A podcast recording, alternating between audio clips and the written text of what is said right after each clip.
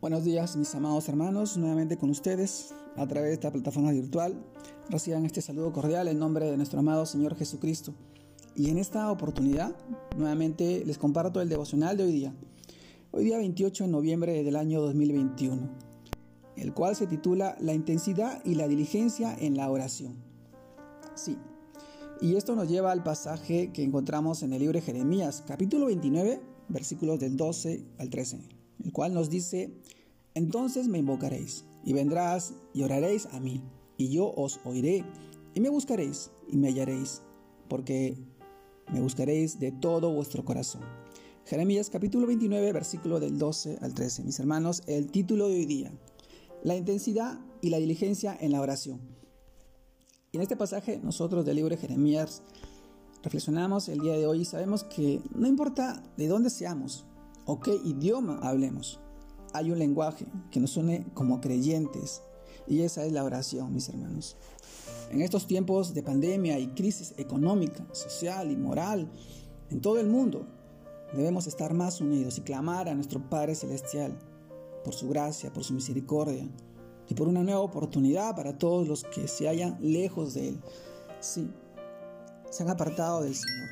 Cuando el Señor derrama un espíritu especial de oración, está viviendo a nosotros, está viniendo a nosotros con su misericordia, porque dice, y me buscaréis y me hallaréis, porque me buscaréis de todo vuestro corazón. Mis hermanos, esto implica un nivel de intensidad superior a la oración, que ordinariamente la hacemos, sí.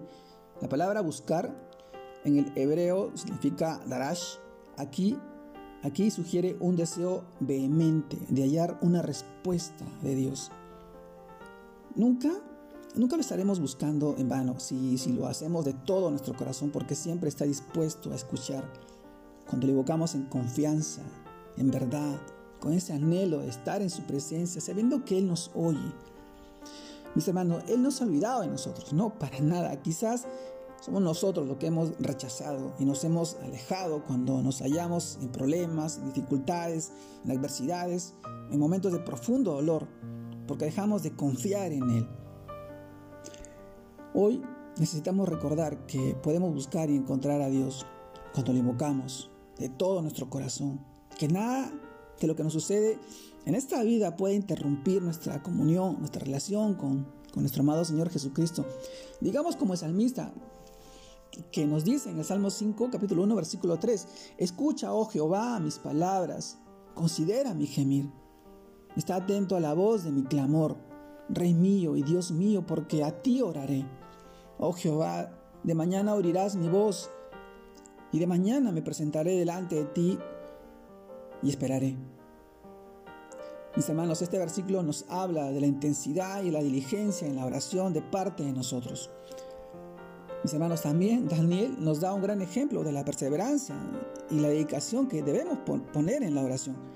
Cuando su fe fue puesta a prueba en Babilonia, cuando Daniel supo que el edicto había sido firmado, él entró en su casa, en, en los aposentos y abiertas las ventanas de su cámara que daban hacia Jerusalén, se rodeaba, se postraba tres veces al día y oraba y daba gracias delante de su Dios, nuestro amado Señor el Dios eterno, el Dios vivo, el Dios todopoderoso, como lo solía hacer antes. Esto lo encontramos en Daniel capítulo 6, versículo 10.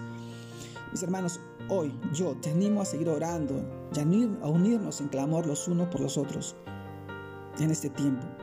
Porque se vienen tiempos muy complicados tal vez para el mundo o, para el país o para nuestra vida. Pero sabemos y tenemos el mejor, el mejor, la mejor herramienta, el mejor, el mejor eh, método, utensilio, que es la oración. El Señor nos dejó la oración para poder comunicarnos con Él. Y la intensidad y la diligencia que tú le pones hoy va a marcar un hecho importante, va a marcar un antes y un después de tu relación con el Señor. Este es el tiempo de clamar a Dios, es el tiempo de acercarnos a Él cada día más, es el tiempo de dejar ver que Él obre en tu vida y en la vida de tu familia.